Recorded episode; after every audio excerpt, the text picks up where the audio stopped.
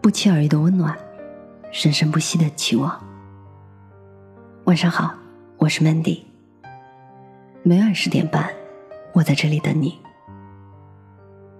你应该为梦想全力以赴，而不是到最后甘愿认输。作者吴京。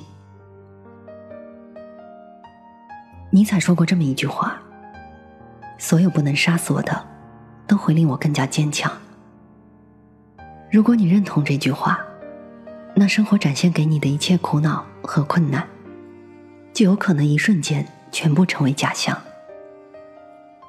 因为只要自己还活着，就有重新再来的可能，也有重新逆袭的希望。既然我们不是行尸走肉，有呼吸，有感觉。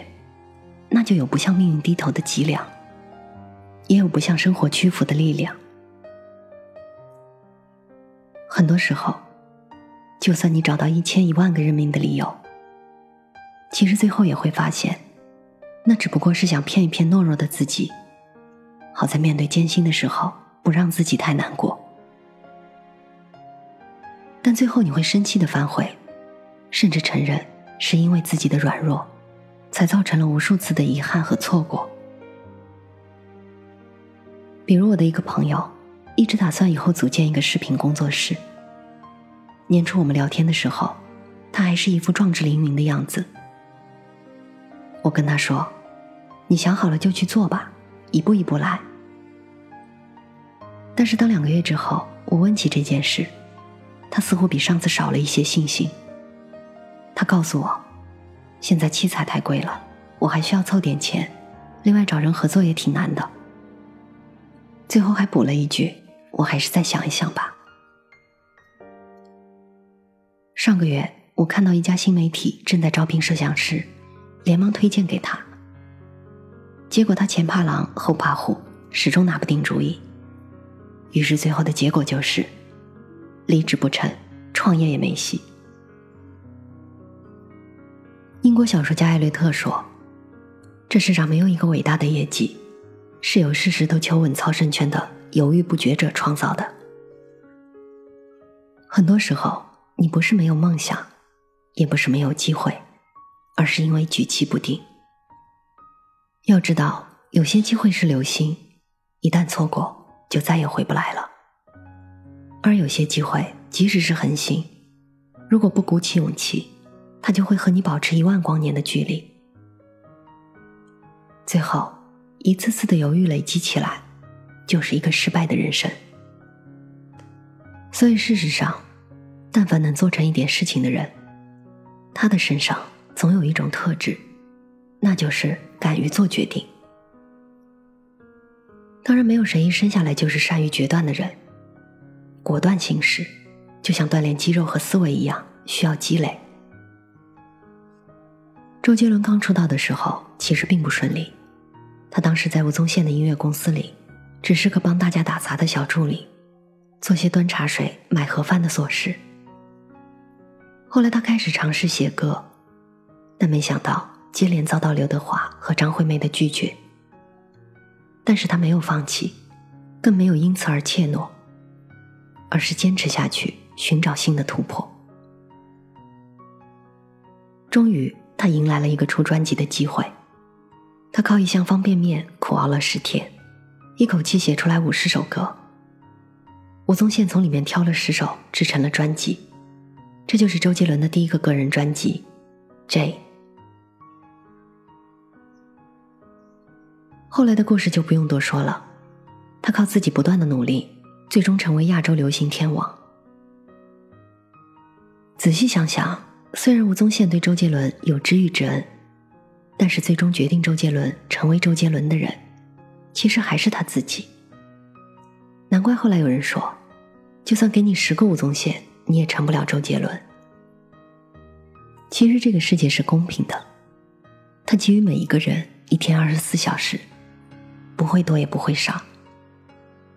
但是我们利用这段时间的方式却千差万别。有的人度日如年。觉得每天都煎熬，有的人日理万机，觉得一天不够用。最后，前者被时代慢慢淘汰，后者成为了生活的王者。所以，命运不是世界决定的，是你自己对待世界的态度决定的。如果你觉得命运能完全决定你的一生，那你就听他摆布。但是，如果你认为命运只能决定一部分人生，那你就完全可以依靠自己的双手，扭转那剩下的一部分。其实，命运这根绳子一直都在你手里，只是胆小的人提前把它丢弃了，胆大的人敢于把它拽向自己想要抵达的方向。丘吉尔说：“你如果想尝试一下勇者的滋味，就一定要像一个真正的勇者一样，豁出全部的力量去行动。这时，你的恐惧心理将会为勇猛果敢所取代。”其实，丘吉尔的话无非是要告诉我们这样一个道理：只要你敢于为梦想全力以赴，生活就会奖励你一条通向成功的平坦大路。很多情况下，我们之所以轻易丢掉了自己人生的控制权，只是出于一时的疲倦和脆弱。但你应该明白，今天对一件事认怂，并不意味着一辈子都要对所有事认命。如果你还没有被生活击倒，那现在就爬起来，重新站好。人生没有你想象的那么可怕，也根本不值得你向他求饶。每一个人都在挣扎，每一个人都有想去的地方。候天使不回答，也许只是因为心还不够渴望。我擦干泪水，再一次出发。我在漫漫长夜之中飞翔。寻找属于我的那道星光，明明知道城市容易受伤，我不害怕，我不害怕，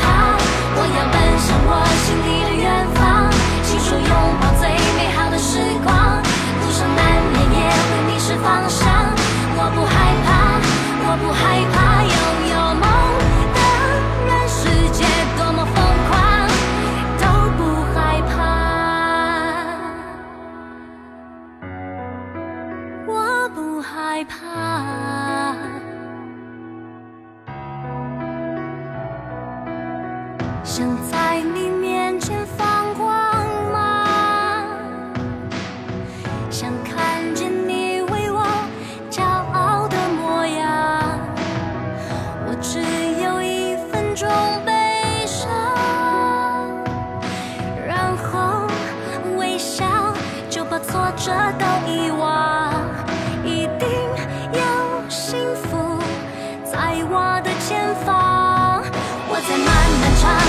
飞翔，寻找属于我的那道星光，明明知道城市容易受伤，我不害怕，我不害怕，我要奔向我心里的远方，